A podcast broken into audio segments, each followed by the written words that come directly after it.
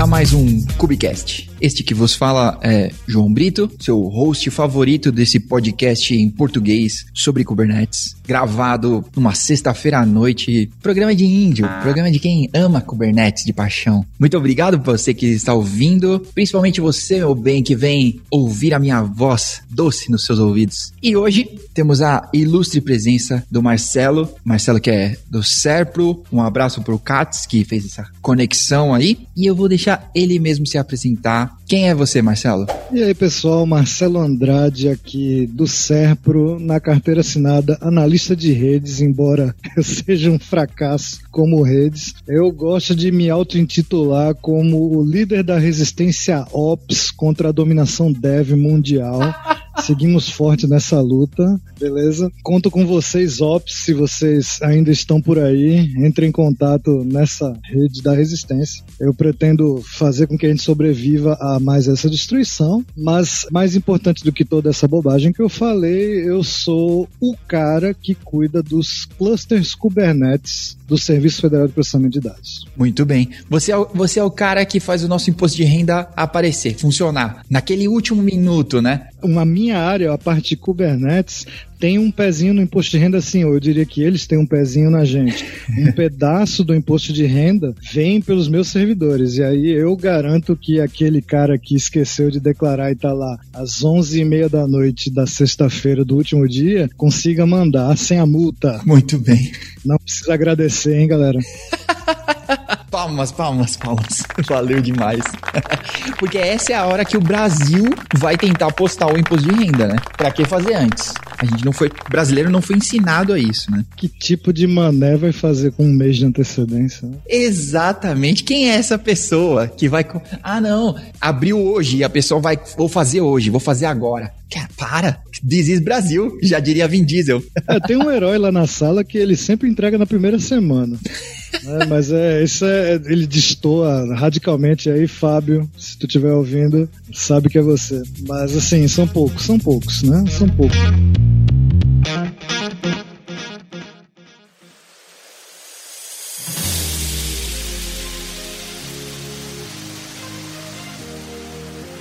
Deixando o imposto de renda de lado, mas talvez tão antigo quanto isso, então o nosso objetivo hoje é falar sobre quem são essas pessoas que rodam Kubernetes on-premise. Bare metal, raiz, total, que tá rodando na máquina, que pluga o cabo de rede de verdade, assim, não é cliquezinho na Amazon. Ah, eu fiz um Terraform aqui. Não, raiz. Quem são essas pessoas que rodam Kubernetes on-premise? Tu demorou quanto tempo para achar um cara desse? Só por curiosidade. Olha, na verdade, na verdade, foi o, foi o próprio Katz que me contou qual era o tipo de Kubernetes que ele rodava. Eu falei, ah, não é, não é verdade. Você não roda na AWS? Como assim? Tem gente que não roda Kubernetes na AWS? Não, fala sério, não tem nenhuma VM, nenhuma abstração, nada. Então foi, foi através do CATS mesmo. A gente aqui na GitHub já, a gente já subiu um Kubernetes em Bare Metal para uma empresa que processava cartão de crédito, né? Mas, cara, foi um mega trampo, porque tudo que podia dar errado deu. Tinha umas máquinas Dell e a gente falou pra, pra mina: olha, não pode esquecer, coloque negrito, caixa alta, tudo. Tem que ter IDRAC. Tem que ter IDRAC, senão eu não acesso a máquina, senão toda hora eu vou ter que ligar para alguém no data center, tá bom? Beleza. As máquinas chegaram, obviamente, sem a IDRAC, né? Era aí é hard mode, meu. Exato. Ué, ela chegou assim, ah, tá faltando um negócio aqui, né, Idraque. Parabéns. O que, que, que você quer que eu faça? Não posso fazer nada. Liga pros caras e manda entregar direito. E aí, tipo, demorou mais uns três dias, sei lá. Um abraço pra Dell, viu? Parabéns pelo erro. É mais sem Idraque. Então, que realmente dificulta mesmo, né? Com relação a essa história de nuvem, aí tem uma vantagem, assim, de ser Serpro, a empresa do governo federal, né, empresa pública, uhum. e, e, nós somos os data centers. Né? Então, nós temos três data centers, eu, eu, Brasília e São Paulo são os principais, tem um no Rio de Janeiro, que eu acho que está em processo de desativação, mas querendo ou não, até o ano passado, retrasado, nós tínhamos três grandes data centers espalhados pelo Brasil. Então, nunca nos foi oferecido merecida opção de nuvem. E como bom funcionário público acomodado e preguiçoso, por causa disso eu nunca me interessei em estudar nuvem. Eu nunca tinha acessado a AWS até, sei lá, dois anos atrás. Quer dizer, eu acessava sim para levantar uma máquina pirata para usar ela como túnel SSH para acessar a internet livre. Mas assim, nunca fiz nenhum trabalho. Ah, vamos burlar o filtro de conteúdo, né? Mas eu nunca fiz um grande trabalho com a AWS no passado. Então, aí, pelo menos desse ponto de vista, eu tive essa vantagem. Eu não sabia o que existia de verdade lá fora. Então, quando você joga um desafio completamente absurdo, que é levantar clusters Kubernetes da versão 1.4, de novo, eu não lembro quão antigo você é com Kubernetes, uhum. mas eu sou da versão 1.4. É um, um troço com a cara radicalmente experimental, que Sim. sequer Ingress Controller tinha. Não, não, você não tinha como acessar do lado de fora. E que era beta até outro dia, né? Não, ainda, é, quer dizer, né, é, ele virou GA meio forçado de barra, né? Ele, Exato. Ele foi beta por 19 versões. Mas eu digo, não é nem o objeto Ingress, né? O, o Ingress Controller, que é o cara que você usa para acessar as coisas por meio dos objetos Ingress, uhum. ele não existia, não existia, quando a gente implantou. Então, o, o Kubernetes fora da nuvem, que eu não entendia como é que funcionava na nuvem, porque eu nunca acessei, porque eu nunca precisei, né, profissionalmente. Então, o Kubernetes sequer te dava uma opção viável para você acessar os seus serviços dentro do cluster. Então, eu, eu só conhecia esse universo. Então, talvez nessa, né, nessa posição tenha ficado mais fácil para mim encarar o desafio. Eu não sabia que tinha um caminho fácil ali. Então, eu sou da época de antes do Kubernetes The Hard Way. Kubernetes The Hard Way veio depois. Quando você leu The Hard Way, já era The Soft Way. E já é simplificado comparado com o que você precisa fazer. E aí, quando você. É, quando o Katz falou que tá, tem essa procura tal, você você comentou do assunto em breve, eu fiz um brainstorm com o Moacir, que é um, um dos heróis que trabalha comigo, e a gente falou, pô, vamos levantar aqui, sei lá, a discussão sobre vantagens e desvantagens de você rodar o cluster on-premises na sua estrutura. Na realidade, a, acaba que não tem vantagem, né? Então a história é mais os enormes desafios que você precisa passar para lançar uma coisa cloud native numa infraestrutura extremamente pé duro, uhum. sem automação, sem facilidades. Hostil. Hostil, a palavra é essa.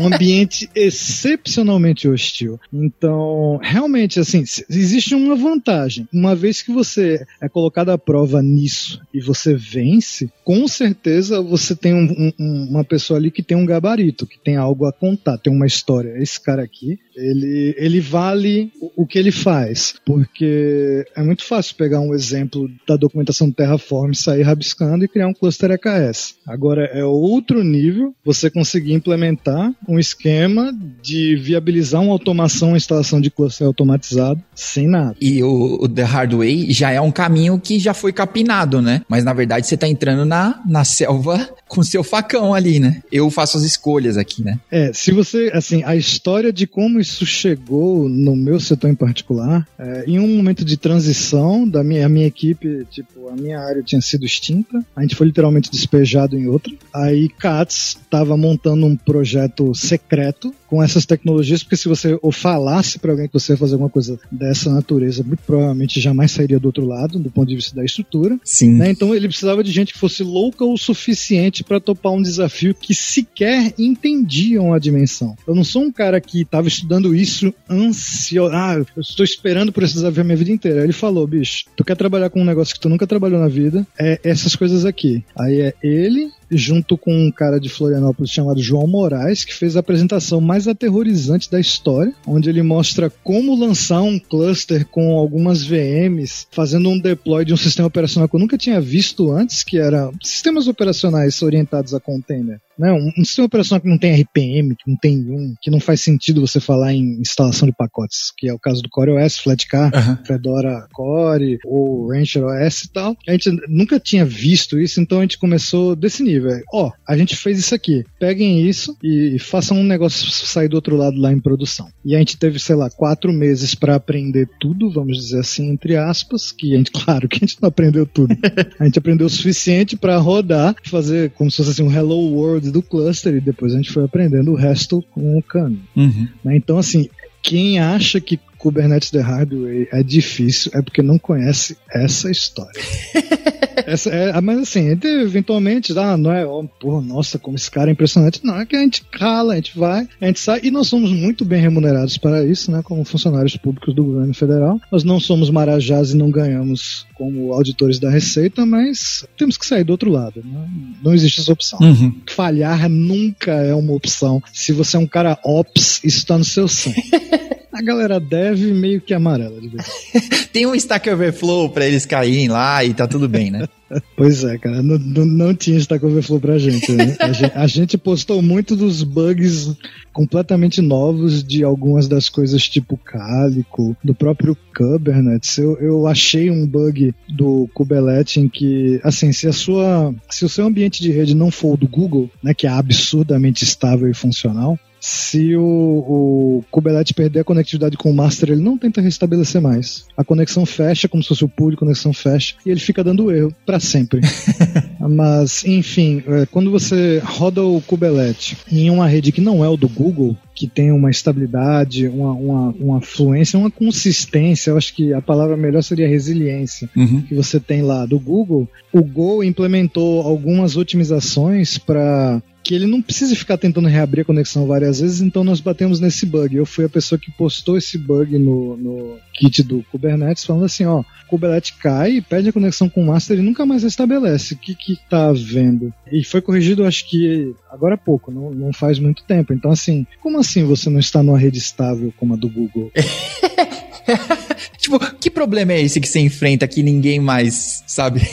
Que rede é essa que você. Como assim você perde pacotes? Mas assim, com relação a o que, que você gostaria de saber sobre o desafio de on-premise? Tá bom. Então eu vou. Minha primeira pergunta: que tipo de ferramenta você utiliza para sua automação? Porque, bom, aqui fora, no mundo das abstrações, talvez Ansible e Terraform são os caras que dominam aí o, o mercado e aí, gostaria de saber qual é, qual é essa ferramenta que vocês utilizam e o investimento, assim, para isso, né? Tanto de tempo, de esforço. É, eu sou um cara, assim, com um histórico de, de 15 anos de trabalhar com Linux e software livre. Então, se me for dada a opção trabalhar com Linux e software livre, eu sempre vou preferir. Uhum. Então, mesmo que isso dê mais trabalho, eu vou fazer de tudo para render o máximo possível, para que você não precise gastar milhões comprando um troço que só faz 70% do que você precisa. Então, o nosso, o nosso problema ele é meio híbrido. Então, quando você perguntou pro Katz, mas não tem nenhuma VMzinha? A gente tem as VMzinhas, né? Na realidade, o Serpro tem um contrato bom com a VM, então toda a estrutura que não é nós, Kubernetes, que não são workers, que não rodam workload, toda essa infraestrutura é virtualizada.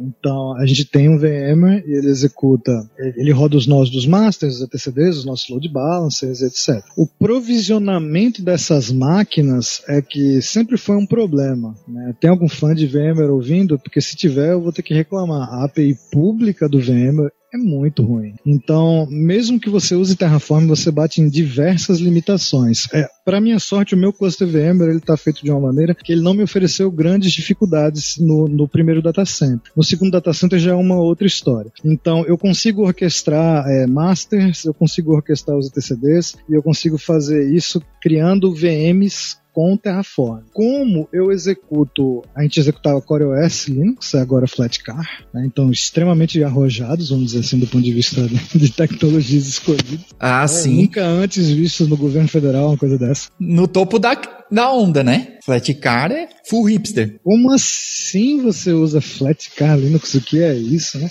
Agora, uma coisa tem em comum a instalação dessas máquinas com a instalação dos bare metals. Então o Terraform ele vai até a parte de você provisionar as VMs. A máquina ela faz um boot via PXE e faz uma instalação usando um, um software pouco conhecido do, do, só realmente quem gosta de CoreOS talvez tenha ouvido falar, que é o Matchbox. Né? O Matchbox ele foi um, um software que eu acho que fazia parte do Tectonic, que é aquele Kubernetes, vamos dizer assim, a versão com a subscrição lá da época do CoreOS, e ele implementa assim essa etapa de boot PXE e associação de um perfil de máquina, é, de uma informação de máquina com um conjunto de metadados e com um arquivo de instalação que pode ser um deprecated cloud config como um ignition que é um outro formato proprietário lá. Então nós temos nós usamos esse matchbox porque eu não consigo consigo orquestrar um, a instalação de um bare metal, né, de um worker, com qualquer outra coisa. Então eu optei,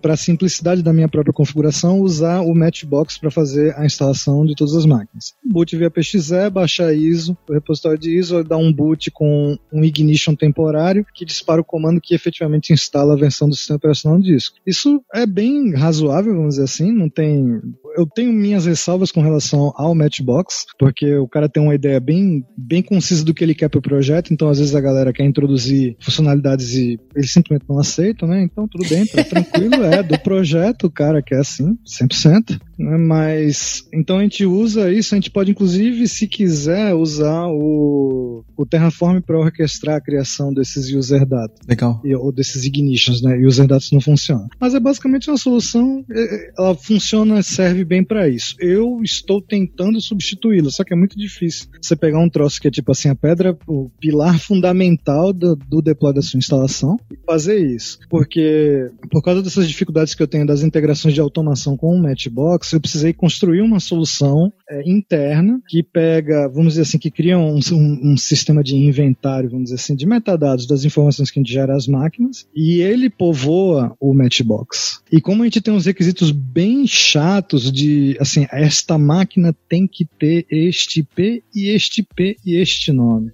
Né? Então é basicamente eu tenho um arquivo de perfil por cada máquina que eu instalo. Seria inviável fazer isso de outra forma. A gente usa essa solução que a gente desenvolveu internamente para povoar o Matchbox de acordo com o que a gente usa e o Matchbox orquestra todo o processo de instalação das máquinas, inclusive da, tanto das VMs quanto dos bare metals. Os bare metals a gente tem umas máquinas, senhoras máquinas assim, elas têm, acho que na casa de, eu não lembro se tem umas que são 48, outras que são 60 core, uhum. com 8 800 GB de RAM.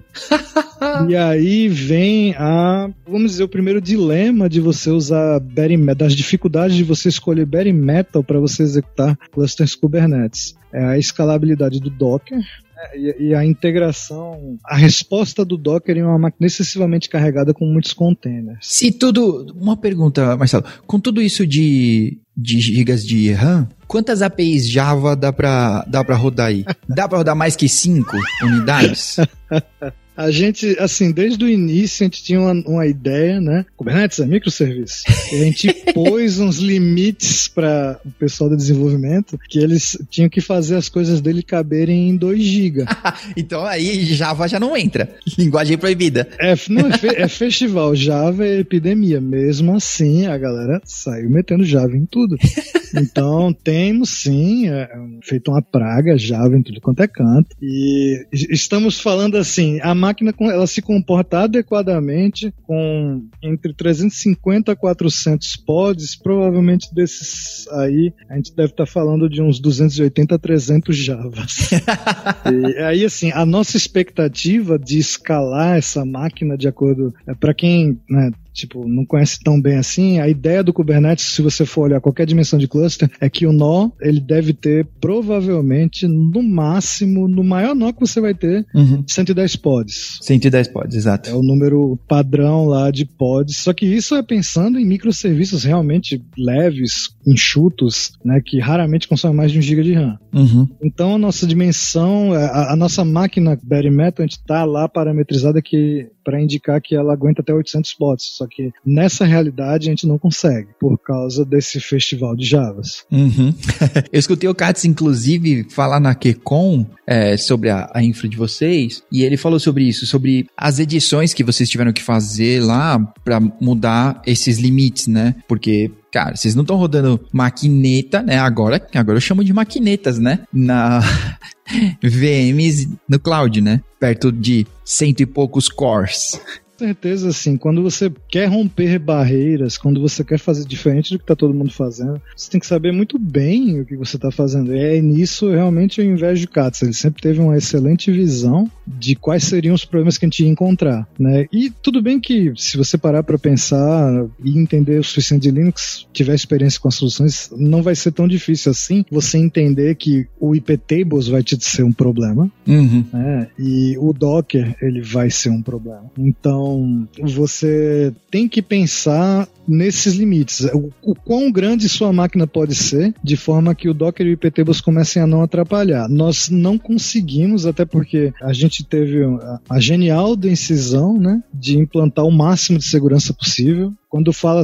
quando entende-se como o máximo de segurança possível, eu estou falando de network policy, que é uma coisa que muita gente tira secar sem saber direito como é que funciona, né? Mas eu não estou nem falando de network policy de Ingress, que é o óbvio, que é o tranquilo, que é o trivial. A gente implementa network policy de Egress para todos os pods. Olha só. A carga de IP tables que você submete, a, o cálico, que é o nosso CNI escolhido, uhum. é, fazer a atualização, o pod sobe muitas vezes e as regras de Egress ainda não ficaram prontas. Né? Então a gente tem, tem, temos, entendemos o problema, não temos uma solução viável a dar, teria que abrir mão das Egress Network Policies. Eu inclusive implantei achando que ia ter um bom resultado, não tive, fui infeliz. Não, eu vou colocar algumas Network Policies fora, usando o Global Network Policy do Calico, que é uma coisa que não tem no Kubernetes, não existe esse conceito no Kubernetes. Eu vou implantar Global Network Policy, que eu acho que isso vai melhorar aqui a performance para pelo menos as resoluções básicas, mas assim, é muito comum a gente dar suporte a um usuário com pouca familiaridade no ambiente que não entende por que, que o pod está dando erro, que ele não consegue resolver nome, porque o pod subiu e a egress que libera o acesso ao DNS ainda não subiu. Então isso é uma dificuldade que você tem em ambientes muito grandes que sejam extremamente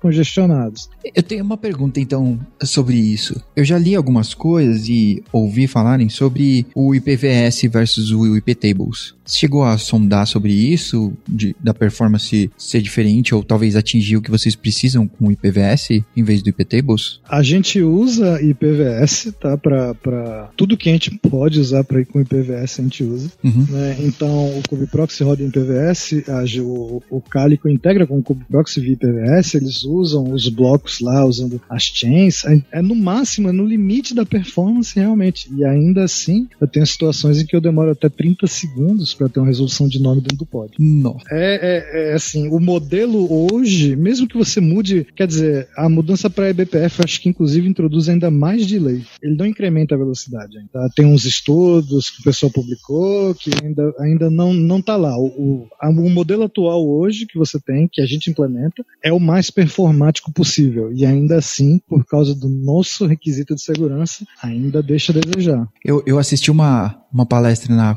última KubeCon, um minuto de silêncio aí, porque a gente não tem mais com nenhuma, né? Tudo é virtual agora.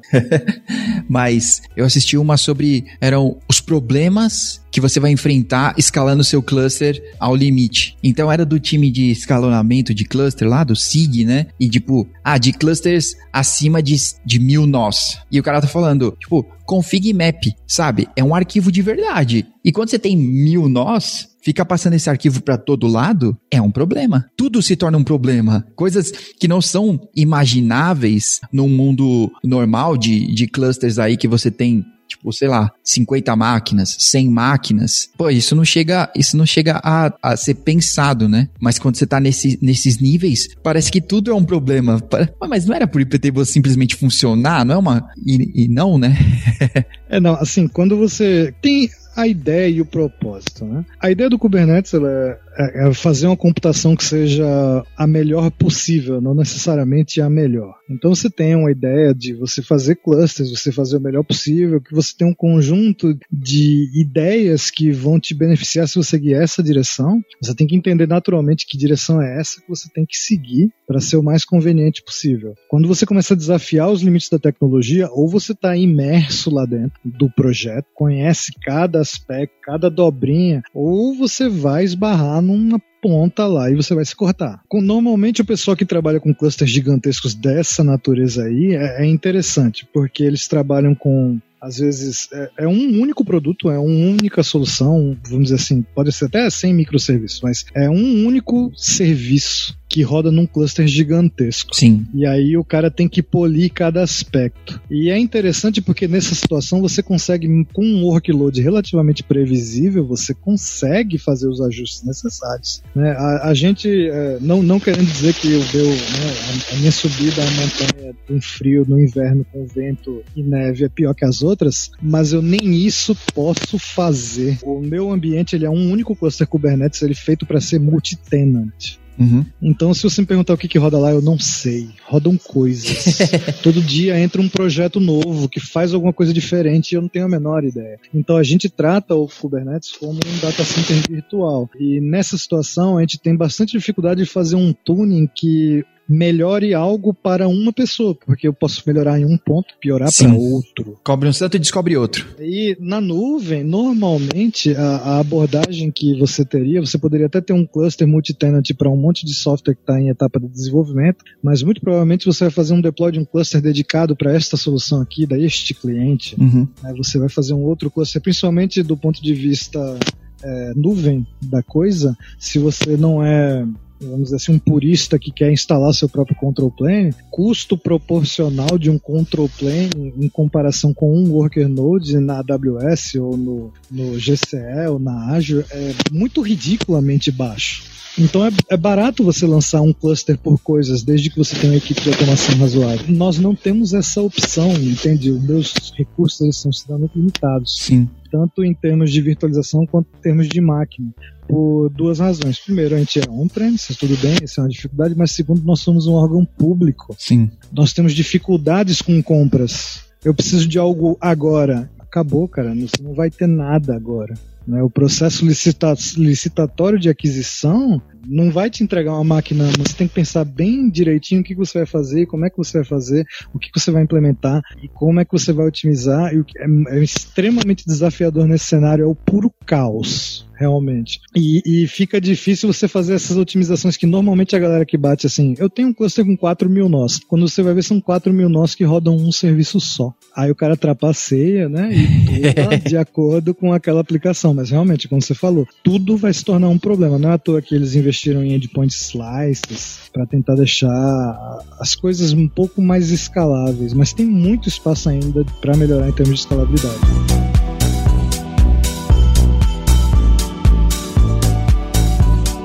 Então, olha, continuando nesse assunto sobre entender as, as capacidades aí e tudo mais, e parece que a gente volta para os anos 90. Eu tava falando isso numa, numa apresentação aí sobre os desafios do dia 2 e falando sobre capacity planning, que parece que as pessoas achando, não, eu uso nuvem, não preciso de capacity planning, né? Que é uma falácia idiota, né? Não sei se pode falar idiota, a pessoa pode se sentir mal, né? Mas tudo bem. Se você não pensou nisso, finge que não é com você. Mas capacity planning parece que é coisa só de on-premise mas que não é. Cara, tem que bater um papo, o desenvolvedor e o pessoal da resistência de operações, para ver como as coisas funcionam. Não dá pro cara simplesmente, não, eu terminei de programar aqui, é isso aqui que é a API, só coloca aí para funcionar. Tá, cara, quanto vai custar de infraestrutura isso? E parece que ninguém mais quer conversar sobre isso. Ninguém mais quer fazer conta.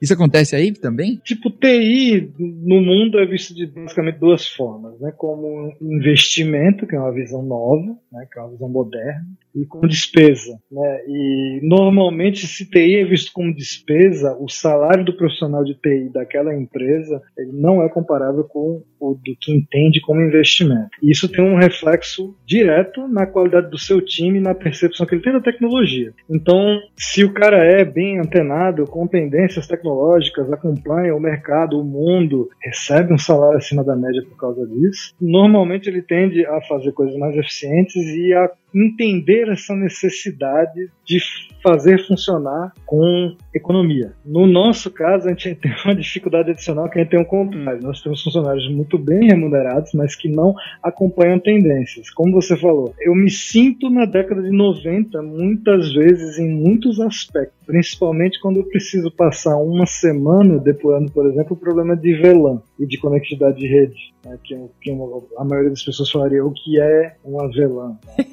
Mas, enfim, é, o, o capacity planning para a gente ele é particularmente desafiador por causa daquilo que eu falei a gente tem muita dificuldade de compra. Né? E no universo privado, você não tem a dificuldade de compra a menos que você seja muito grande. Inclusive, vale uma lembrança aí para a galera. Tá? Se você trabalha numa empresa de porte que usa bastante nuvem, você pode bater nos limites da nuvem. Sim. A nuvem, principalmente se você usa o data center brasileiro, ela não é infinita como é lá fora. E aí você pode bater nos limites da nuvem, sim. Você pode bater em rate limit das APIs que você vai usar da nuvem. Você pode bater nos hard limits da nuvem que você não vai ter mais como crescer. Então a preocupação com o que você está fazendo, é, na verdade ela vai e volta com o tempo, né? É, eu sou mais velho, então na minha época é, os computadores eram extremamente limitados e as pessoas tinham que programar de maneira eficiente e tinham que programar em C e ponteiros e aí se você não fazia alguma coisa estourava a memória porque você não limpou, né? Você não, não fez o garbage collection de verdade no seu programa e aí de repente nós temos memória infinita, nós temos processadores infinitos, agora podemos programar de qualquer jeito, joga um monte de camada em cima de camada em cima de camada em cima de camada e o desenvolvedor saiu se distanciando cada vez mais. Às vezes ele não sabia sequer que ele tinha que passar pela rede para se conectar em algum lugar. E eu já passei por isso lá na empresa, né? Mas você se conecta com quem? Não, eu uso este componente.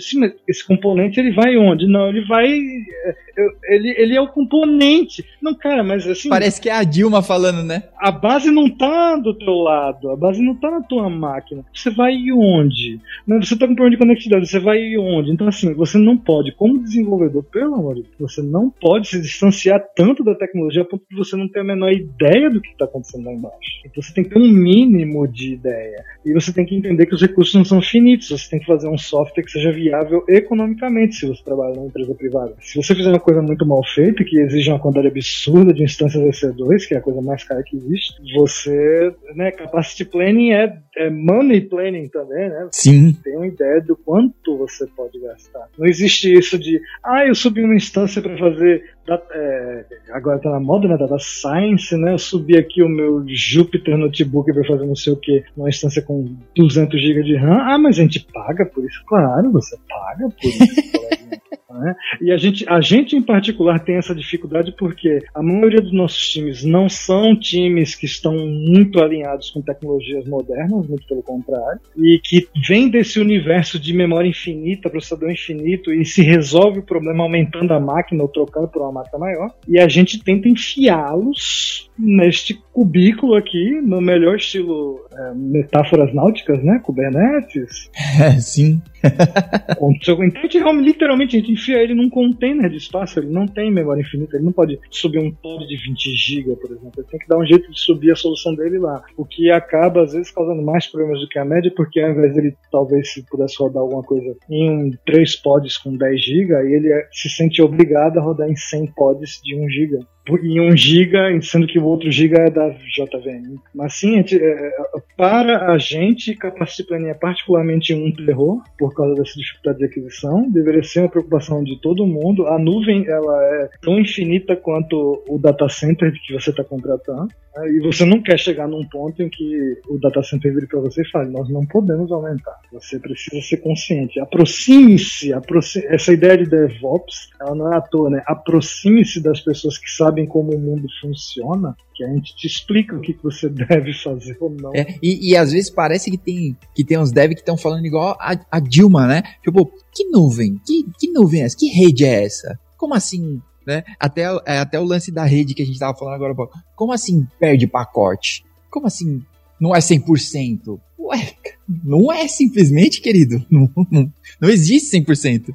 Eu, eu, vou, eu vou contar uma história de uma empresa fictícia que eu não sei qual é, tá? Mas é, você não tem a menor ideia de quantos problemas que se montam com dezenas de pessoas para resolver. E o problema foi o seguinte: caiu a conexão do pool com o banco de dados. E aí, como eu, voltando ao que eu falei lá atrás, que é uma coisa meio óbvia, mas que muita gente não presta atenção. Kubernetes ele não é troço que é feito para ser indestrutível e invencível, muito pelo contrário, ele é feito para se recuperar de falhas o mais rápido. Sim. As falhas vão acontecer, ele vai implementar o melhor possível. Ele não vai te dar 100% de uptime porque o pod não vai cair nunca, ou porque a sua conexão não vai cair nunca, ou porque o nó não vai cair nunca. Ele vai te oferecer estruturas para você se recuperar disso o mais rápido possível. Sim, exato. De maneira automatizada, de maneira que você não precisa interferir. Né? Então, quando eu tenho uma situação em que tem um incidente grave, porque um sistema X que depende de um sistema Y, e o sistema Y perdeu conectividade com um pool de banco, e aí todo mundo quer investigar por que, que ele perdeu conectividade, que não é, não se deve perder tempo investigando isso, porque rede é rede, rede, principalmente em um ambiente no qual você não está trabalhando em um, um, data center dessas grandes empresas como é, Google, AWS, etc. Mas se você está trabalhando num data center mais artesanal, um data center com uma infraestrutura mais limitada, tanto em termos de conhecimento técnico, quanto pessoas, quanto tecnologia, trate a rede como uma coisa mais hostil que existe para você. Né? A rede não é sua amiga. Se você vai para a rede, imagine que você está entrando na selva, né? que aquele caminho pode se fechar na sua frente e você tem que se recuperar de alguma outra forma. Se o seu bonequinho morreu devorado por um leão lá na rede, saiba que você precisa restabelecer a conexão. Não deveria ser necessário alguém explicar. Sim. Então, nessa empresa fictícia que eu estou falando para você, é, já houve incidentes de duas horas de duração e que foi resolvido com matando o pod para ele poder subir de novo e restabelecer, e restabelecer. a conexão ao pool. Né? Aí eu falei, cadê o seu liveliness check? querido colega para quem estou prestando consultoria da empresa fictícia. Aí a resposta é o que é isso? né? Então, assim, você tem que entender que não basta para você, principalmente em termos de tecnologia, pegar o martelo, aprender a usar e tratar tudo como prego. Você precisa se familiarizar com o alicate, com a chave de fenda também. É a tecnologia que você está usando, o Kubernetes é uma coisa muito bacana, porque ele te dá muitos atalhos para várias coisas que você precisaria fazer de maneira repetida, mesmo na nuvem. Você pode ter um auto-scaling group na nuvem, você pode ter um load balancer com, com health check que faz a verificação e tira aquela instância, se ela está com falha automaticamente ou não, mas você tem com o Kubernetes uma chance de fazer um negócio que seja o mais rápido de você se recuperar de falhas. Então use bem os recursos à sua disposição. Eu não aguento mais pegar sistema que tem um pod e aí ele cai porque tem algum problema, não tem um segundo para direcionar tráfego. Quer dizer, eu não direciono nada, né? O próprio balanceamento do ingresso controller já faz isso. Então eu não deveria ter que explicar isso para as pessoas. E completamente nativo, né? Nem é nem é uma grande coisa, não tem que fazer nada mais, não. Já nasceu desse jeito. Então assim, capacity planning, ele vem tanto do eu, o quanto eu vou precisar para crescer, mas também o mínimo que eu preciso para ser o mais resiliente possível. E aí vem essa história de é, se você é um dev, você gosta de abstrair, você precisa ter um pé na realidade para entender que se você tem um, você não tem nenhum. Senão há um pensamento que deveria ser novidade, que deveria precisar ser ensinado. Então pense também no seu mínimo. Né? Se eu preciso de duas instâncias no ar o tempo inteiro e eu trabalho com AZs da AWS, se você precisa de duas instâncias, você tem que subir duas em uma AZ, duas na outra. Você, mas eu vou ter quatro rodando? Você vai ter quatro rodando. Isso, essa continha do capacity planning.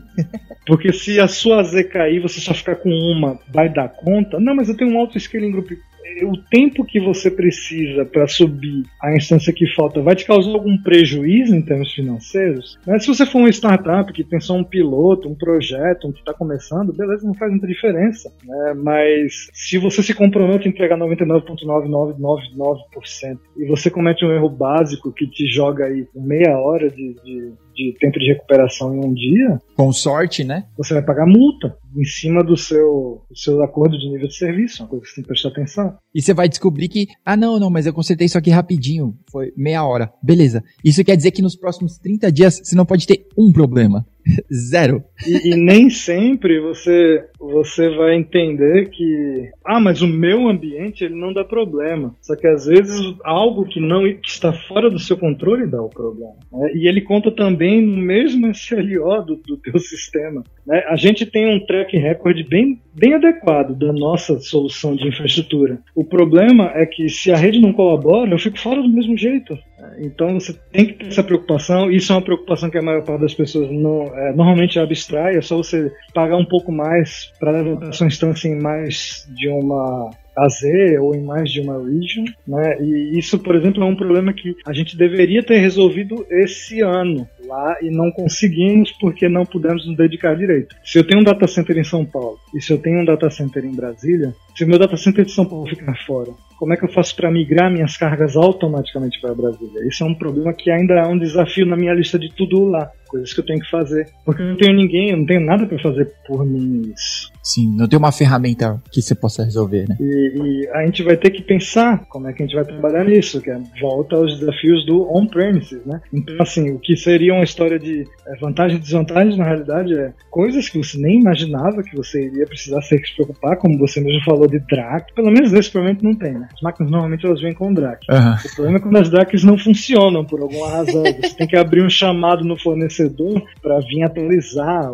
a DRAC, porque a DRAC quebrou do nada que já aconteceu comigo. Uhum. A máquina está fora, é, a máquina está fora. Por quê? Porque para eu botar o meu sistema operacional, eu tenho que fazer uma configuração na BIOS. Então você tem que entender de SO e entrar na BIOS e mexer, ou no BIOS, se você gostar do termo, né?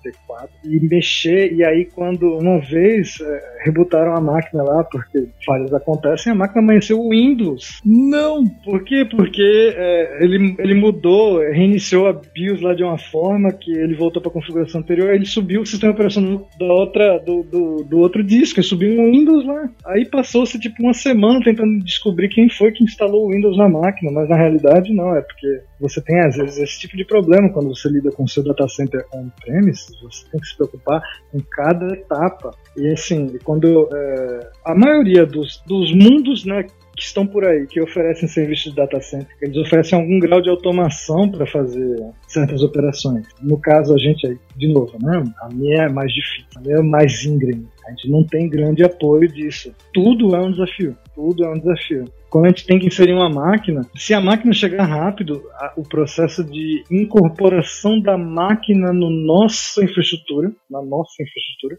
vai demorar pelo menos uma semana. Pelo menos uma semana para a gente conseguir viabilizar a, os requisitos físicos e técnicos básicos da infraestrutura de redes para eu poder rodar o processo de instalação que demora 3 minutos. e torcer para que a máquina não reinicie, porque normalmente essas máquinas bare metal pesadonas podem demorar até 15 minutos para reiniciar num, num restart tranquilo, num restart rápido. Sim, no caminho feliz. Exato, ela pode demorar é, até 15 minutos num dia bom. É, é, esse é o tipo de preocupação que normalmente você não, não teria que ter quando você faz abstração. Eu, eu vejo hoje o pessoal que usa Kubernetes com basicamente a realidade. Você tem o, o, o pessoal que o único contato com Kubernetes que você tem, sequer olhar um control plane de perto você tem, que são as, as ferramentas, os managed services, né, que que é um semi-managed, né? Porque os nós da AWS, por exemplo, ele, eu acho que até agora há pouco eles, eles, eles não eram nós verdadeiramente managed, eles eram serviços que você tinha que fazer um auto-scaling group com EC2, com uma configuração específica, etc. Então, se você nunca viu um, um, um, control plane de perto, você não sabe qual é o, o que você tem que se preocupar com a velocidade do disco que você vai colocar no seu etcd, né? porque isso é uma preocupação que você tem que ter. Aí tem um segundo nível, né, que são normalmente times mais sólidos, equipes mais com um nível bem mais alto técnico, de qualidade técnica, que opta por instalar seus próprios clusters Kubernetes em instâncias provisionadas on demand, por exemplo. É, eu não sei qual é o tipo de uso que vocês fazem, mas normalmente a galera que tem um, um nível mais alto prefere é, lançar seus próprios control plane é, e hospedá-los e cuidá-los eles mesmos, embora o custo normalmente, na última estimativa que eu fiz, mais que dobra comparado com o control plane que, a, que os fornecedores te entregam prontos. Ah, tá. Com do gerenciado e o Kubernetes gerenciado ou o Kubernetes uh, como IaaS, né? Justo. Você vai subir, sei lá, 5 etcds, você vai subir pelo menos dois masters, aí você ainda vai precisar de um load balancer para ficar à frente dos seus masters, porque você quer essa estrutura desse jeito, então você vai distribuir seus etcds, etc. Tudo isso é preocupação que você tem que ter, que eu, eu considero bem mais avançado do que com relação ao serviço gerenciado. E aí, esses dois degraus, eles são meio que distantes, mas você vai observar que as pessoas vão usar Spray, as pessoas vão usar COPS, né, vão usar alguns conjuntos de soluções internos desenvolvidos internamente para fazer deploy de seus clusters, fica relativamente tranquilo. Quando o, o degrau para você pular para o nível de trabalho um cluster on-premise é realmente um mergulho no, do, no abismo, sem você enxergar onde está o fundo, porque você tem que ter preocupações do tipo: eu vou usar o Cálico BGP para conversar com o meu roteador, para divulgar as rotas dos meus pods para eles poderem trafegar na minha rede. Aí você tem que entender de BGP. Você tem que conversar com pessoas que entendem de BGP, mas acham que aquela sua implantação não faz sentido nenhum, é uma aberração. Né? Mas na realidade, as implantações desse tipo de tecnologia, é, elas são aberrações. Né? Os times de desenvolvimento do Google e dessas outras empresas de tecnologia de extrema ponta, vamos dizer assim, bleeding edge, elas vivem de subverter as tecnologias que existem para conseguir extrair coisas novas. Uhum. Né? Então, é, é, quando você conversa com um cara puro, não sei se você conhece algum um cara puro de rede, né? Eu, te falei, eu sou um analista de redes na carteira assinada por causa do concurso, mas, mas eu chutei a prova de redes inteira. né, beleza? Eu nunca acessei um roteador na minha vida. Então, quando você vai conversar com um cara de redes, para você conseguir explicar o nível de detalhe, do, o que você está fazendo, o cara não entende. Não, mas cadê o teu roteador? Né, eu, aí, de novo, eu não sei qual é o grau de familiaridade que você tem com o Cálico, por exemplo. Você tem que explicar pro cara o seguinte: não, cara, é o seguinte, é o meu roteador é, é todos, todas as máquinas. Uhum. é. Não, mas como assim? O cara não entende, não, mas não é um servidor, é um servidor sim, mas ele também funciona como se fosse um roteador, mas não é bem isso, mas é. aí o cara já se perdeu. Não, aí tem o tal do. Aí, se você vai fazer uma infraestrutura com um cálico, por exemplo, que seja um pouquinho maior, é bom que você desative o mesh, a rede mesh dele, né? Que é todo mundo conversando todo mundo na zoeira do, do caramba. E aí você vai usar o route reflector, onde as máquinas elas vão parear com esse route reflector vão dividir as rotas. Vão dividir não, né? Vão enviar suas rotas para eles, eles vão concentrar essas rotas e distribuir para as demais máquinas. Não, você vai parear aqui com esse route reflect, que é o cara que vai te ensinar a chegar nos meus pods. Ah, tá, então esses são seus roteadores. Não, eles não são roteadores. Na realidade, eles nem pods rodam, eles são duas máquinas leves que só rodam isso, só servem para isso. Ah, então eu vou mandar minhas rotas para você. Não, não, não quero suas rotas. Fique com suas rotas. Apenas receba as minhas rotas. Então, assim, é um, é um grau de, vamos dizer, não é deturpar, mas você está meio que fazendo um uso experimental não previsto da tecnologia para conseguir viabilizar esse grau de escala de containers. E aí vem um outro problema. Não sei se você algum dia já bateu nisso, mas IPs de intranet. Se você pega um banco ou uma outra empresa consolidada, é muito difícil você conseguir IPs de intra... blocos grandes de IP de intranet para usar. E quando você vai migrar para esse universo de containers, IP não pode ser um problema. Você tem que ter muito IP, você tem que ter IP da pau para você trabalhar. Eu, eu, posso, eu vou subir essa aplicação aqui, se ela precisar instanciar 500 réplicas, a gente vai instanciar e cada réplica vai ser um IP. Não, pô, sobe uma máquina maior. Não, não tem máquina. É, eu preciso dos IPs. Exato. A gente escala horizontal. Não, mas e agora os IPs? É, aí, é, essa é uma outra dificuldade que, é, se no mundo real o IPv4 já é uma dificuldade, no mundo empresarial, onde as pessoas achavam que, ah, tem muito IP aqui, a gente pode distribuir desta forma aqui, extremamente gastadora para um monte de gente que não vai usar, quando você precisa de um range grande, você fica sobrando. Não é à toa que a AWS, quando você vai fazer um cluster Kubernetes que o cliente vem com aquela demanda de você precisa conversar com a minha rede interna. Aí a AWS já, não, tem uma ideia aqui. Vamos usar este range obscuro de IPs de CGNAT para trafegar na sua rede, que eu duvido que você tenha essa rede porque normalmente é a única solução que sobra. Você usa, tem do, a AWS oferece a possibilidade de você configurar o CNI para dois ranges de IP completamente aloprados lá, que não tem nada a ver com os tradicionais reservados que todo mundo conhece. Um deles é o CGNAT e o outro eu perguntei para o consultor AWS, esse range aqui, ele veio de onde? E o cara não sabia responder. Mas tudo bem. É, ele, disse, pelo menos suporta, pode usar.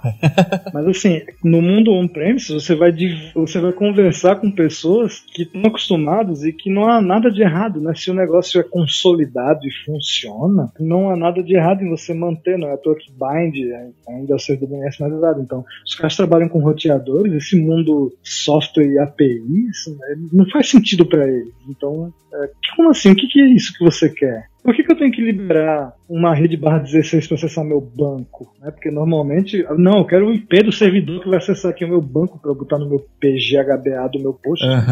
Não, toma aqui essa barra 16 aqui. Barra 16? Como assim? Tá louco? né? É, é, não, é porque assim, é, infelizmente eu não posso segmentar a rede aqui apenas para esta solução. Então é a rede de cluster, ele pode aparecer em qualquer nó, ele pode aparecer com qualquer um desses. É um barra 16. Então, mais do que você ter os desafios tecnológicos do on-premise, que são muitos, tá? Não são poucos, eu acho que não se tem nem um centésimo deles. Você ainda tem o, o desafio humano Uhum, uhum. De você convencer pessoas, principalmente o SERP, que é uma empresa velha, tá? mais da metade dos, dos funcionários do SERP tem mais de 50 anos. Né? Muitos deles têm mais de 30 anos de empresa. É, e, e, alguns dos novos que estão lá têm uma mentalidade, às vezes, é, ainda mais antiga do que alguns dos, dos antigos, que 30 anos trabalhando em tecnologia, você já viu muita mudança. Então, de repente, ele tá, aceita melhor até. Entenda, quando eu entrei no Serpro, é, tipo, ainda se falava sobre a migração para TCP/IP, porque era uma novidade para uma galera. Eu não entrei no Serpro faz muito tempo, mas o pessoal conta essas histórias. Então você está falando com pessoas que mudaram de redes para TCP/IP. TCP/IP é tipo assim, ah, isso é novo. então, às vezes o cara antigo ele tá mais acostumado com a mudança do que um cara que entrou num concurso em 2006, trabalhou com a mesma tecnologia por 10 anos e não entende aquilo ali que você está fazendo. Você está fazendo uma mudança muito grande. Então, mais do que trabalhar com tecnologias cloud native num ambiente on-premise, é você trabalhar numa empresa que é uma ilha de tecnologias, vamos dizer assim, para não dizer ultrapassadas, né? Eu, eu, gosto de zoar com as pessoas, né? Vocês são do passado, né? Vocês são os dinossauros. Né? Para não dizer ultrapassados, vamos dizer assim, pessoas que estão acostumadas a trabalhar com tecnologias consolidadas de mercado, a entender esse novo universo de demandas em que. Sabe qual é o nosso maior desafio na empresa hoje? É fazer as pessoas que trabalham com os incidentes entenderem que não é mais a operação que cuida do sistema. Assim, o, o, o, o Serpro é uma empresa que ainda adota, ainda é feito dessa forma. O nosso, nosso, é, a gente não dita o funcionamento da empresa inteira, nós somos um pequeno pedaço dela, um pequeno fragmento. O, o Serpro tem mainframes em operação. Então, é, não, não é. Nós não somos 100% do CEP. O CEP não é uma empresa 100% cloud native. Nem a parte cloud native é 100% é.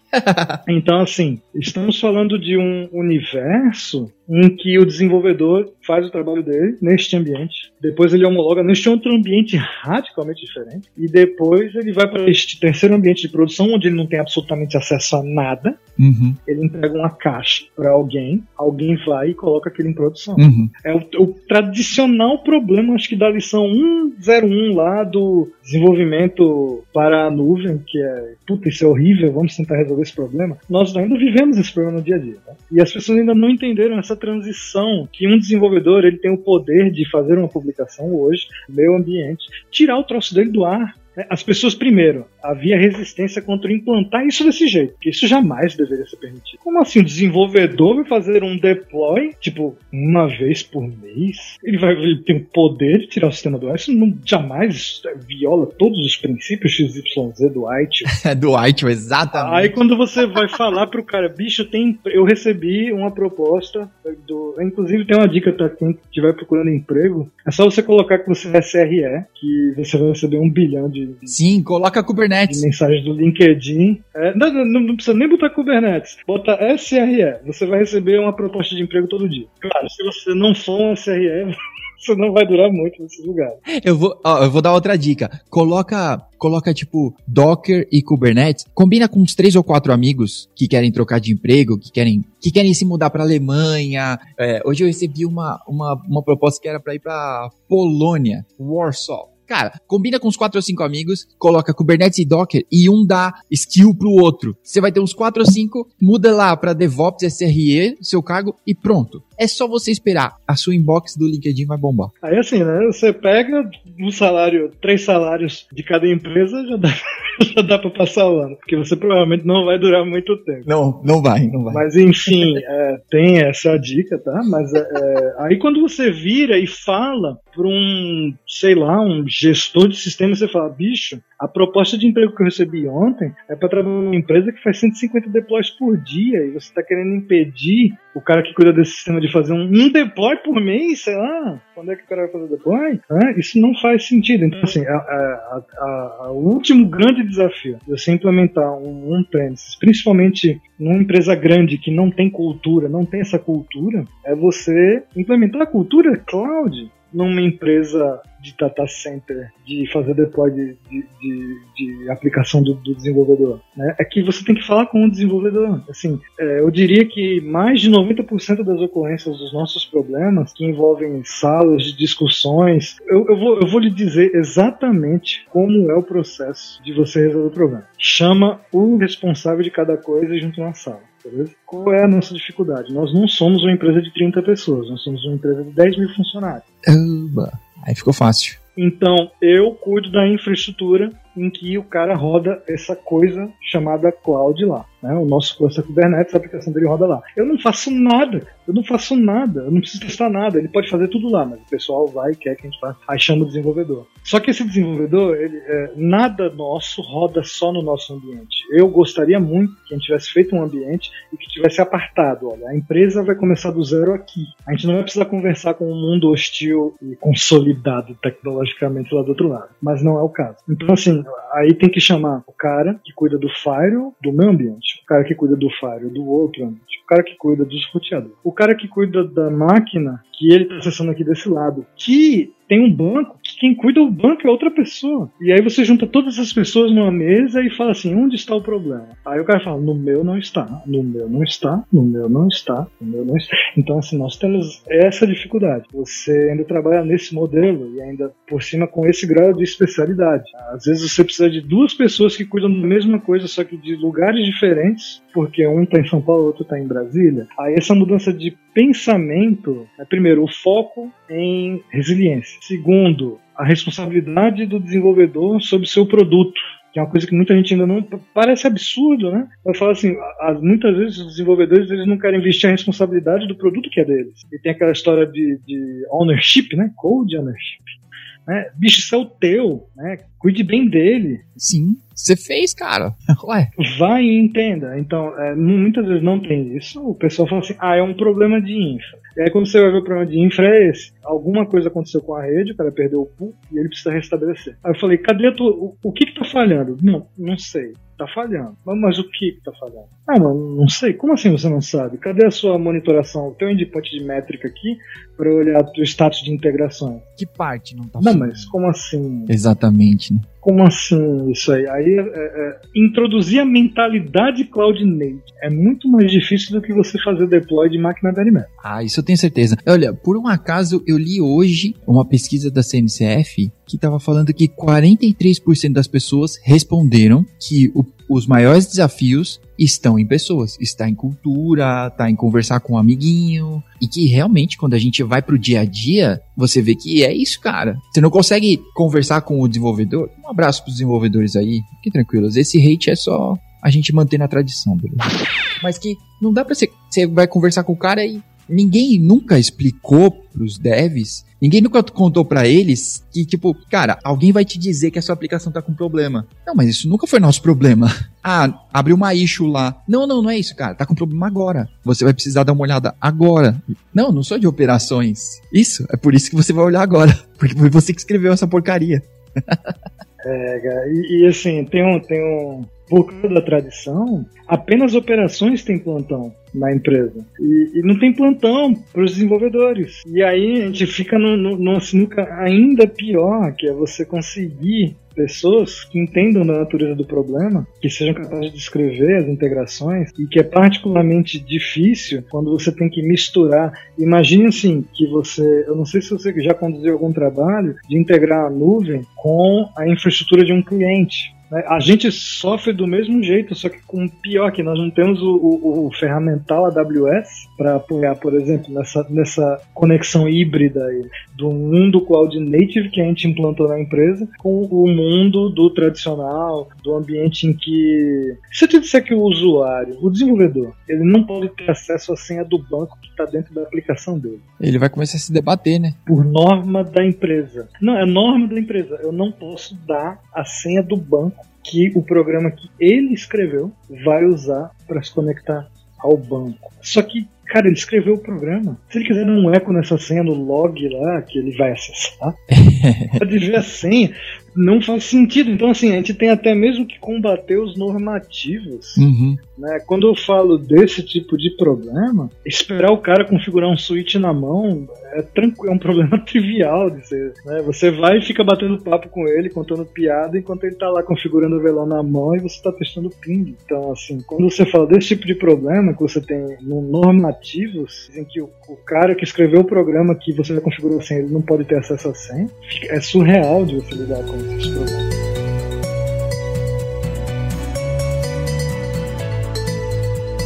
Então eu tenho, eu tenho uma outra pergunta. Aí depois do, do flat car, full hipster, o que você usa acima disso? Você vai usar alguma solução de estilo KubeADM ou Cluster API? O que você usa acima disso? Acima do SOI? O nosso processo de instalação, eu, eu estou querendo, tá? Eu estou tentando. Uhum.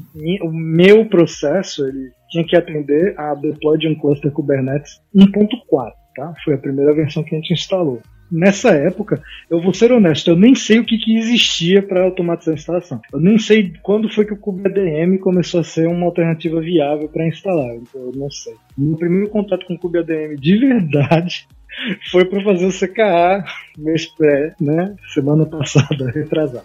Meu primeiro contato de verdade. Ah, é verdade. Oh, pausa, pausa para, pausa para os parabéns. Editor, coloca palminhas aí para os parabéns pela CKA, né, cara? Obrigado, obrigado, obrigado. Eu fui muito ridicularizado justamente por não ter tirado essa certificação antes, porque assim, é, em muitos aspectos, não é querendo dizer que eu sou realmente cara mais genial do planeta, mas eu sou o cara que efetivamente. Eu não sou o único cara que trabalha com Kubernetes no CEP, até porque tem quatro. mas aí tem a equipe que dá apoio ao segundo nível, que fica lá, que, bicho, muito obrigado a todos vocês aí de Brasília, da galera do segundo nível do estaleiro, beleza? Porque são os caras que roem o osso, né? Que é aguentar a galera que meu sistema tá falhando, e na realidade é não certificado, meu sistema tá falhando, e na realidade é porque o cara não matou.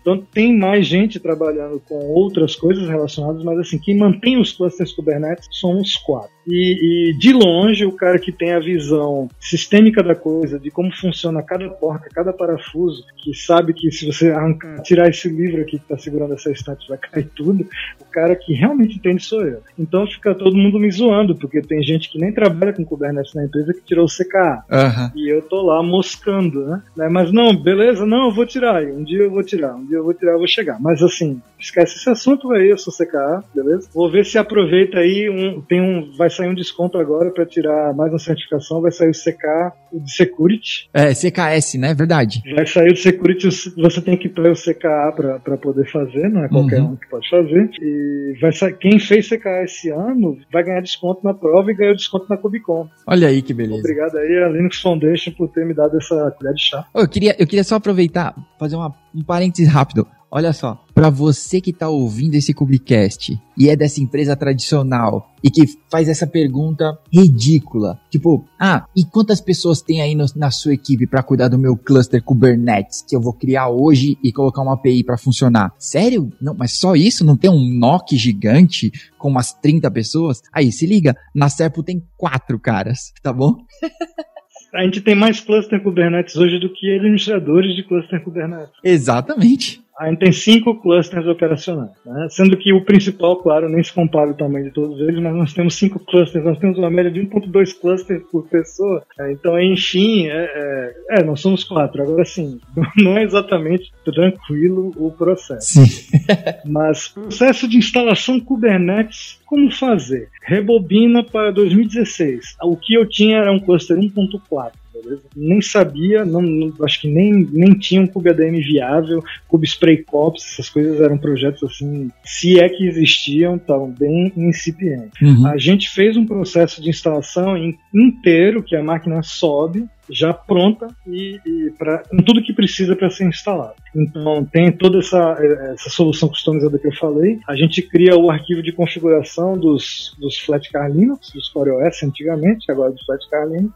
A gente configura tipo, eu não, eu não sei dizer quantas units de systemd são, mas vamos chutar aqui que sejam as 20, 25 em cada máquina. Cada uma sobe de acordo com o perfil. Eu tenho aqui masters, eu tenho os workers, eu tenho as máquinas que vão ser ingress controller, eu tenho um outro conjunto de máquinas que a gente chama de endpoints, antigo hosting proxy, cada uma com sua particularidade. E, em tese, se você fizesse a configuração direito lá da, do, do sistema de inventário, vamos dizer assim, da, da parametrização que a gente fez, com mais de 120 parâmetros para você configurar, entre eles, sempre lembrando, tá? A gente usa um hub interno, então a gente não vai na internet buscar coisa, tem que ter cada imagem replicada no nosso hub interno. Então a gente configura cada um desses parâmetros individualmente, aperta um botão, quando as máquinas se auto-instalarem lá, o cluster nasce magicamente. Chega a ser bonito de ver. Então, a solução customizada que já faz as máquinas subirem prontas. É, efeitos colaterais, vamos dizer assim, negativos disso. Nós não usamos KubeADM até hoje o que eu acho um, um, um erro. Gostaria de, de mudar isso. Então, nós não usamos o mecanismo de, de join por token, por exemplo. O que a gente faz é o join usando os certificados digitais de uma autoridade interna. Então, e a, a gente trabalha com Kubernetes desde a época que não existia essa CA interna. Então, a CA na realidade é uma máquina fora que gera certificados um para cada máquina com um padrão de nomes específicos com a role necessária do RBAC. Aliás, eu não sei se você sabe, mas quando eu instalei o primeiro você Kubernetes, RBAC era alfa. Nossa! Então, assim, nem, nem RBAC direito as pessoas sabiam como configurar. Então a, é, a, gente precisou fazer uma solução customizada e aí nisso eu vou cantar vantagens, beleza? Eu fiz 100% dela sozinho, que orquestra esse processo. E de lá para cá a gente foi é, evoluindo essa solução. Sendo que é muito difícil, principalmente, veja só, nós somos uma equipe de quatro e nós somos uma equipe de quatro ops, puro sangue, zero à esquerda como desenvolvimento. Hum. é muito difícil para nós mantermos sistemas internamente. Então, esse ano eu tirei para melhorar radicalmente a automação do campo de trabalho e, se possível, mudar para uma alternativa mais viável que possa dividir o trabalho com mais gente. Como, por exemplo, no nosso caso, a única alternativa disponível é o CubeSpray como parte de comunidade, porque o COPS realmente não dá. Ele não, não, não faz o que a gente precisa. Aí a gente tem um dos cinco clusters que eu falei para você que a gente tem foi instalado com CubeSpray e eu estou em processo de, embora eu não sei se vai é, efetivamente ser viabilizado, é, eu estou em processo de trocar essa minha solução que só eu fiz, só eu entendo e hoje eu passei o dia construindo um, uma extensão para poder configurar Prometheus Node Exporter nas máquinas que não são Kubernetes. Então passei um dia inteiro fazendo isso. A ideia é que eu possa, por exemplo, dividir esse trabalho trabalho com comunidades usando o CubeSpray e colaborando com o CubeSpray, ao invés de fazer uma coisa apenas para mim mesmo. A gente usa uns recursos do Calico que são que não, o CubeSpray não suporta, então eu queria ir lá e expandir os, os playbooks do CubeSpray para suportar esses recursos que a gente usa do Calico que não estão lá. Então é, é, melhor do que eu construir mais uma perna da minha solução polvo centopeia é, humana, tipo aquele filme mesmo. Nossa! É, é, é, assim, eu fiz e o negócio funciona muito bem, mas é um, uma centopeia humana, cara. É, um horror você olhar aquilo. Pra você que tá ouvindo esse, esse Cubicast nesse momento, age o que houver, não feche os olhos. Não. Não procure centopeia humana no Google. Não, você vai destruir o seu safe search. é, é tipo Blue Waffle, mas assim, é, o, a, o negócio. E se eu te disser que é shell script, cara? Porque na realidade eu, eu, eu entrego coisas em shell script assim 100 vezes mais rápido do que muita gente faria sistema. Então eu prototipo o um negócio em shell script e depois a gente tenta fazer um sistema em cima. Nunca consegue, aí fica um shell scripts lá. E, e vai no shell os shells scripts que dão curl, que dão JQ, que pegam JSON pra lá, JSON pra cá, pega, funciona, posta ali, curl post, curl post. Lógico, chupa Golang, shell forever. Não, eu, eu reescreveria, eu dei um subscribe na issue de reescrever o Kubernetes em Bash. Bash. Né, porque é a única, é, a evolução natural das coisas. Lógico. Mas assim, eu entendo que o negócio é beira o inviável para certas coisas. Sim. Inclusive, a gente chegou no, Eu passei, eu acho que mais de um mês esse ano, assim. Cada. Veja só, somos pessoas que, inclusive, em pleno 2020, mal Git sabe usar. Bom, se vai ficar com raiva porque ele vai dizer que agora ele sabe tudo de Git. Mas ele precisou estudar isso esse ano. Então, assim, é, nós somos fracos de Git. Então, eu, eu fiz um negócio pensando em cada cluster ter uma árvore de, de configuração própria para simplificar a configuração que eu tinha que fazer especializando. E no final das contas, acabou sendo um pesadelo horrendo lá, porque cada cluster agora tem, tá completamente desfigurado um do outro. E se eu tiver que modificar alguma coisa, eu tinha que modificar em cinco. aí eu mudei de ideias e, e não, castrei todo mundo e deixei. Aí o que que acontece? Todas as minhas configurações elas usam Go Template é porque o Matchbox, aí vem o mérito do Matchbox. Né? O Matchbox ele processa o template de ignition ou de user data de acordo com as variáveis de metadata, então você pode fazer Go Templates, que é uma outra coisa que eu também sou muito bom. Aí é incompreensível, cara, se você olhar o que eu preciso fazer para configurar uma coisa que você nunca teve que se preocupar na AWS, que é configurar a interface de rede da máquina.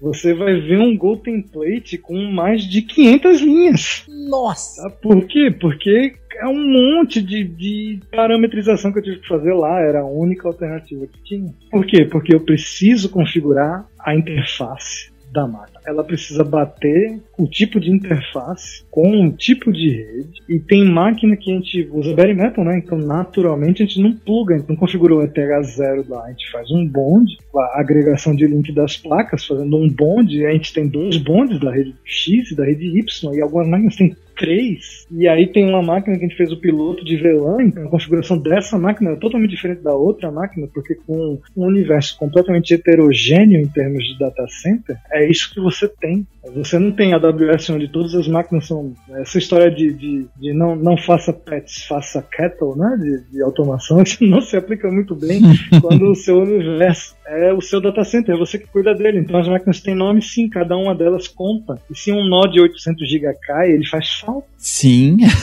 Você tem que saber o nome dele para fazer, para ligar pro cara para perguntar o que está acontecendo. É esta máquina aqui, pelo amor de Deus, chama Dell, chama HP. Vai, vai lá no corredor, eu, eu sei a cor da máquina, vai lá no corredor tal e é ela, vai. Nunca aconteceu comigo, mas se eu te disser que uma vez marcaram uma máquina que estava em produção por engano, porque era 6, botaram 9, o cara foi, arrancou os cabos, botou a máquina no rack e foi embora. Era um, um serviço de produção que estava rodando, aí depois, de repente o cara chegou, cadê a máquina? Tem um buraco no rack, cadê a máquina? Esse tipo de coisa acontece né, no mundo real, né? É por isso que a Amazon fala, ó, usa duas às vezes aí, porque se o cara arrancar o hack o cara arrancar a máquina do hack lá do outro lado, pelo menos tem essa outra aqui, beleza? Uhum. É, a gente tem que ter todo esse cuidado realmente para fazer. Então, assim, você trabalha com um mundo real, você trabalha sem qualquer tipo de abstração. É literalmente a água, a água batendo na bunda na privada, cara. É. Você tem que fazer customizado de acordo com o que você está enxergando. E não tem é, nenhuma característica. Eu tenho essa solução, gosto muito dela, foi meu, vamos dizer assim, minha primeira grande vitória quando eu finalmente, você imagina, né? Se eu fiz um cluster nascer do zero, tipo, imagina, eu tenho 10 máquinas, elas sobem todas ao mesmo tempo, e no final, sem qualquer tipo de intervenção, isso sai um cluster Kubernetes do outro lado. Eu realmente tive que entender como as coisas funcionam para fazer isso funcionar. É, então, foi a minha primeira grande vitória no, no, no, usar, em usar Kubernetes, foi conseguir fazer algo que funcionasse. Demorou. Não, mas que da hora. E ainda tem coisa errada que não dá para mudar, né? mas, mas assim, pelo menos os próximos clusters não saíram errados. Não, mas se não, o, o Katz ia descobrir e aí é tipo em outro time, cara. E pô, tipo em algum outro desafio louco aí. ah, não, mas é bom é que assim, né? Como chefia atrofia, né, cara? Aí tá, tá ficando pra trás já. É por isso que ele tá vivendo dev. Ah, tá sim. Tá aprendendo Go. Fica falando bem de Golang, né? Não, puta, não, eu não reconheço mais, cara. Eu não reconheço. não é mais o mesmo, não é mais o mesmo. É, eu, tenho, eu tenho certeza que as máquinas desenvolvedores do futuro. Eu não sei como é que os desenvolvedores conseguiram programar uma Skynet que venceram, porque né, os desenvolvedores vieram, mataram Katz, que era o último grande líder da resistência, e substituíram por um robô que programa em Golang. assim, né? Pelo menos isso. Mas assim, a gente continua tendo um, um, uma grande gama de desafios bacanas para lidar. Legal. E, é, tem essas dificuldades de você não ter nada fácil, realmente. Uhum. Gostaria muito de, de poder ter acesso, mas assim, ninguém nunca vai deixar. Ter acesso às APIs dos switches, routers e firewalls para poder fazer minhas próprias automações. Uhum. Uhum. Só que não, assim, os firewalls a gente pede via solicitação de serviço, tá? Chamado que a gente preenche aqui e a gente eu preciso de um abraço para burocracia, né? Eu preciso de acesso a isso, vai cair na caixa de alguém que vai pescar o meu ticket e vai atender. Então não temos acesso a nenhum tipo de API de firewall, de acesso à integração. Tem acesso à API do chamado. De configuração de é rede.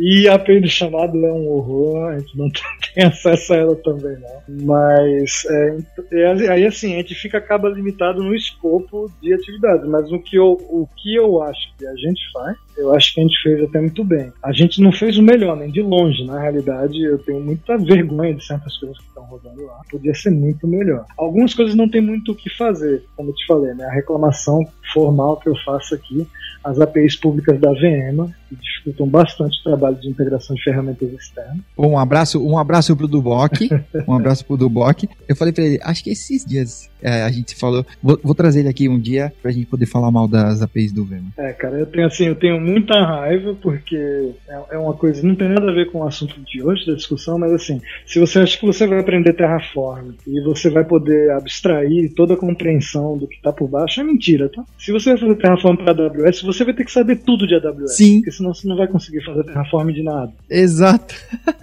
e assim, mesmo na AWS, que ainda é bem mais fácil, né? Pro VMware, então, é pior ainda, porque coisas que você consegue recuperar informações em qualquer outro provedor, no VMware você não tem que saber, anotar e passar para o seu programa. Então, é realmente, algumas coisas não tem muito para onde correr, aí o que está ruim porque a tecnologia me limita, é, não tem muito o que fazer, mas é aquela história, né? Você tem que usar o que você tem. Então, é o que eu tenho, eu ainda posso né, me dar o luxo de dizer que eu tenho VMware, que é a solução de virtualização provavelmente a mais cara que existe, que você, em termos de, de preço e possivelmente de qualidade, eu não sei dizer, porque eu nunca trabalhei com outros em termos de profissional, né? Tipo, no âmbito profissional é o que eu trabalhei em termos de performance para data center, é isso, é o que eu conheço. Então o cara pode falar, pô, tu tá falando de barriga cheia aí, tem um VMware, massa. Mas assim, as APIs públicas são ruins. Tá bom. É reclamação, é reclamação notada. Pessoal da VMware que escutou o Cubicast, por favor, pessoal, vamos atender aí ao, ao chamado do, do Marcelo. É, eles, eles estão trabalhando aí, assim, eles, eles lançaram um SDK aí, e aí eu passei, eu fiquei até duas da manhã essa semana tentando ler, não entendi absolutamente nada, desisti. Então, a documentação mais árida que existe do planeta. Eu tava, tipo, lendo Java em Python e não fez sentido nenhum para mim. Então foi mal. Se vocês quiseram facilitar a minha vida, falharam de novo. Não, não rolou. Mas aí você tem, você tá amarrado às limitações daquilo que te oferecem, né? A gente, a gente consegue fazer um bom trabalho de automação nesse sentido. Eu queria substituir a parte de subir, subir clusters usando o Kubespray para que a gente possa também colaborar com o projeto e implementar coisas novas, como eu te falei, das mudanças do lá que a gente usa. Eles ainda usam, por exemplo, para ativar o export de serviço interno, eles usam variável de ambiente. E o ideal seria que eles editassem o objeto BGP Isso é um conhecimento que a gente já tem internalizado lá e Pô, é, vamos fazer isso aqui? É, é, é, melhor ainda, Go Template, cara. Quer dizer, não, não é Go Template, porque é, é Ansible, é Jinja Template. Mas é, tudo com chave. Mas eu também saco disso aí, beleza? Pô, a gente podia estar tá lá colaborando, mas não, eu tô aqui é, criando um módulo porque eu tenho que fazer o deploy de Prometheus de Exporter para máquina que não, não, roda de Monset. Aí, não, podia estar tá fazendo lá, podia estar tá estendendo aqui, podia estar fazendo trabalho junto com a comunidade, que é o que muita, falta muito às vezes da galera entender isso. Né? Você usa a comunidade, você vai lá e contribui com a comunidade. Sim. Eu só não contribuo mais com a comunidade porque eu sou um desenvolvedor patético. Né? Então eu não posso escrever patches de software, foi mal. Desculpa aí para as comunidades que eu sempre posto bug, mas eu, eu, é muito limitado. Escreva o seu programa em Shell Script que eu consigo consertar Boa, boa, isso aí. Para de ficar usando essas linguagens hipster, venha para o Bash você também. Fazer um Bash, um Bash front-end framework aí, vai ser show. Boa.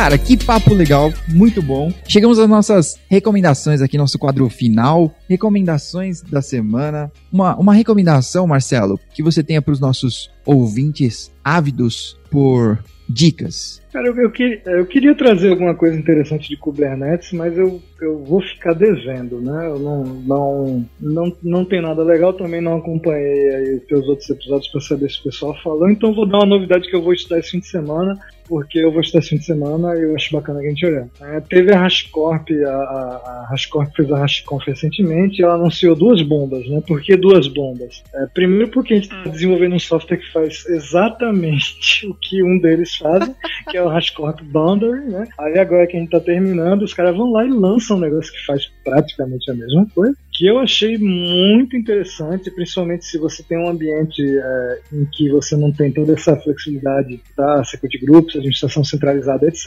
A gente tem muita dificuldade em saber quem é o dono desta máquina e quem é que, para quem que a gente reclama, quem é que cuida se ela desligar e regrar o mais importante, né? Regrar o acesso à máquina. Como é que eu limito o acesso a este banco? Como é que eu, que eu identifico que essa pessoa pode ter acesso a essa máquina? É um problema que eu acho que toda organização tem, cada um resolve do seu jeito. Uhum. E justamente pensando, acho que nesse nicho que ficou aí talvez faltando um pouco, os caras lançaram esse HashiCorp Boundary. O exemplo que eles dão, eles dão dois exemplos. Um que você usa a ferramenta para conectar o SSH da máquina e aí o Boundary usando seus recursos internos que a gente, no caso, usa o Vault para fazer uma coisa parecida, mas aí ele faz. Eu quero, eu quero, saber o quão diferente ele faz do que a gente já fez, né? E aí você executa o boundary, o boundary vai verificar se você tem direito a acessar aquilo que você quer e vai viabilizar o processo por trás, sem você ter que se preocupar com isso, credenciais, etc. Você tem que ficar lá no boundary connect. Eu vi um outro exemplo também com um banco de dados Postgres, então você pode fazer isso também para a galera que administra banco. Né? Quem é que são os administradores de banco aqui? Coloca aqui nesse perfil, na ferramenta de gerência eu achei interessante, acho que vale a pena, é, pra, principalmente para quem está começando a pensar que vai ter esse problema,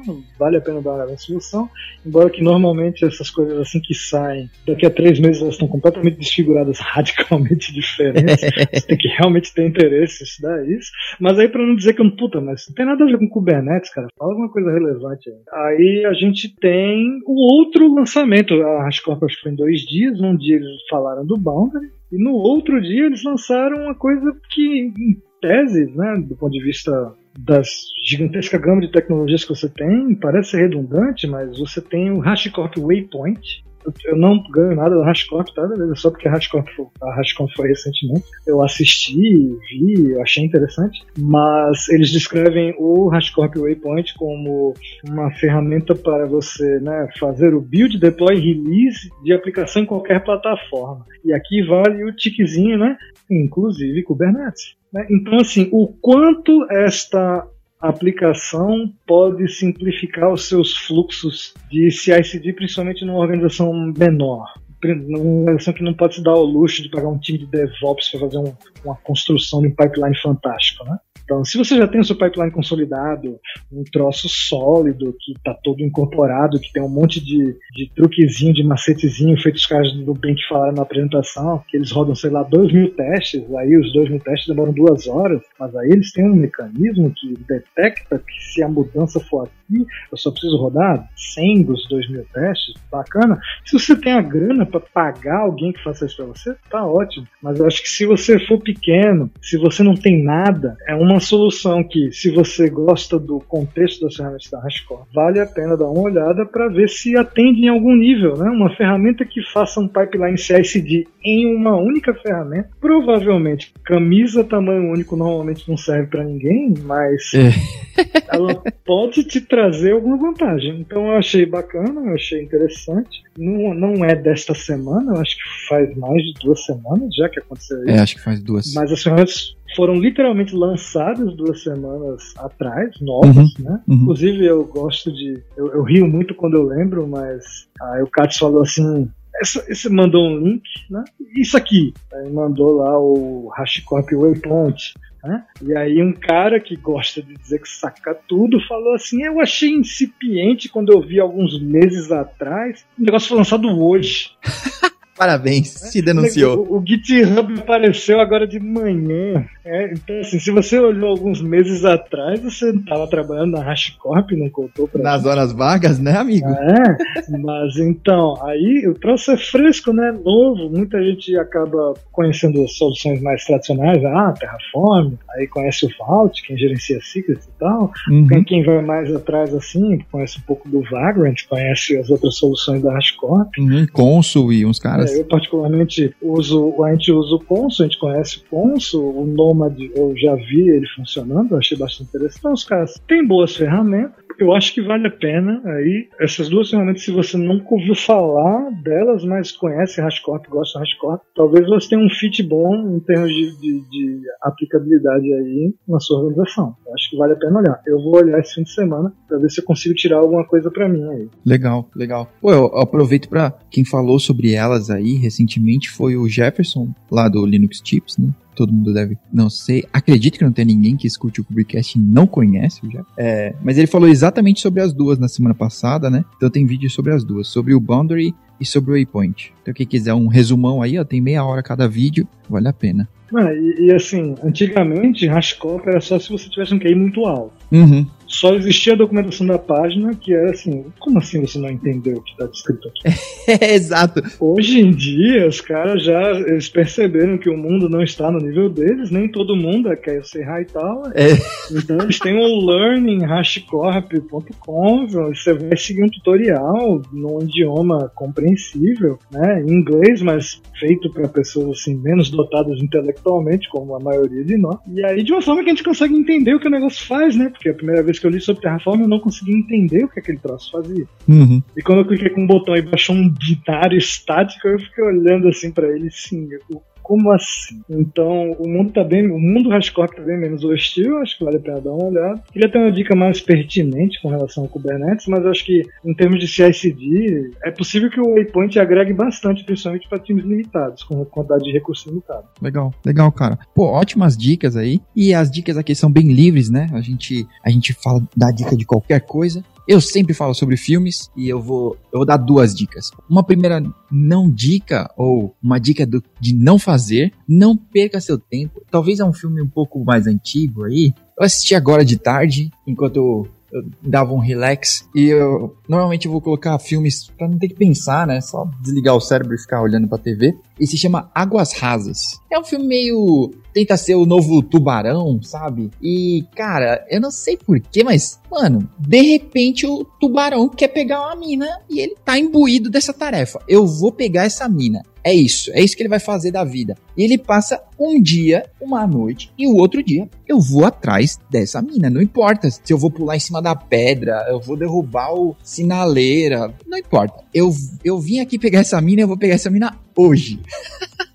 Cara, não faz nenhum sentido sobre nada, né? Mas beleza. Então, é um filme ruim. Barão bicado na balada. É, cara, putz, não faz sentido. Olha, não assistam, não dá play, não perde seu tempo, tá bom? Mas em contrapartida, eu vou oferecer uma boa dica agora, tá? Que é um filme que se chama Infiltrado na Clã, tá? É um, é um ótimo filme, um filme excelente mesmo, né? Que é com Adam Driver, que é o Kylo Ren, né, do Star Wars. É, é um filme sobre a...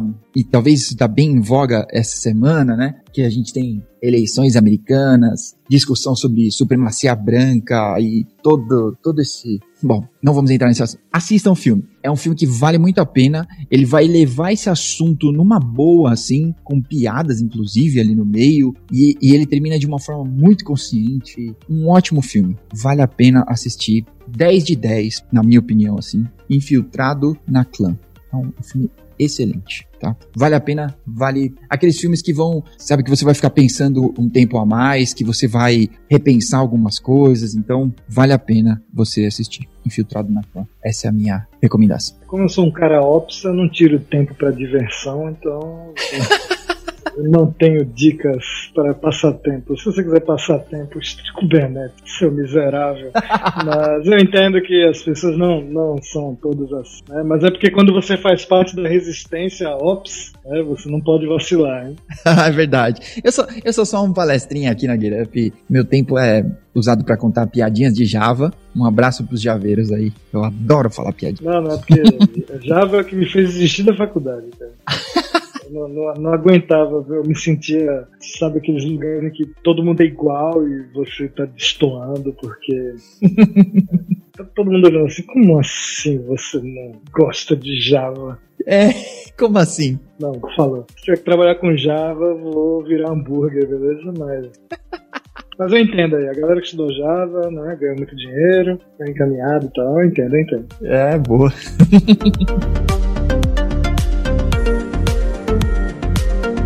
Marcelo, muito obrigado por tudo isso que você pôde compartilhar com a gente, cara. Um abraço pro Katz, que tornou esse encontro aqui possível. E, mais uma vez, cara, obrigado pelo seu tempo.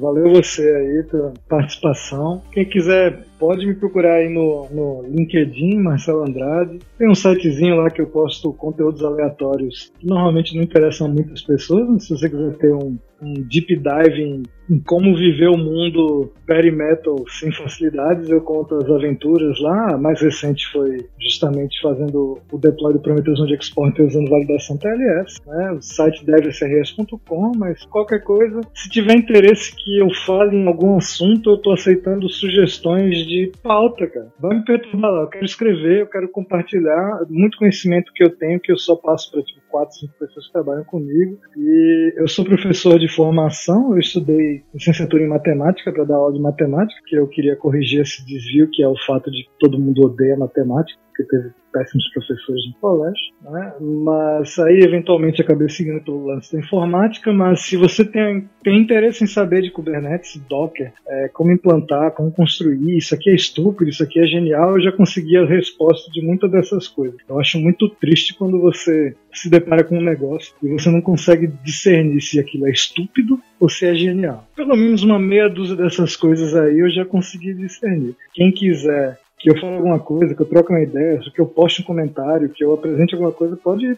apurrinhar lá. Consultoria gratuita, porque eu não posso cobrar, porque eu sou funcionário público.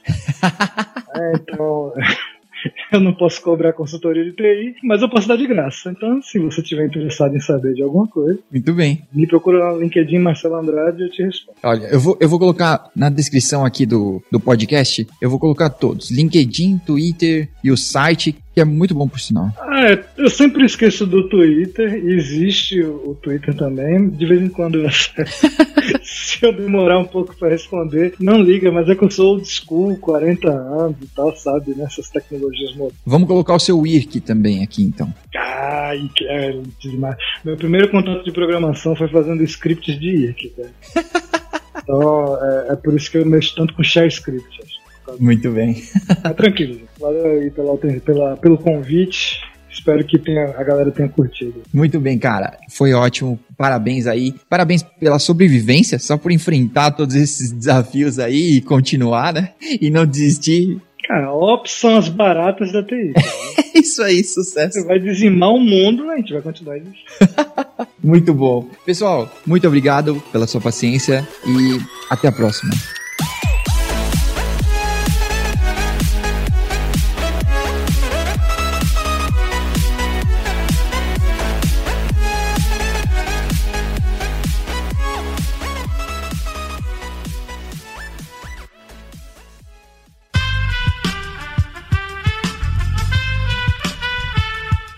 Podcast foi editado por Aerolitos Edição Inteligente.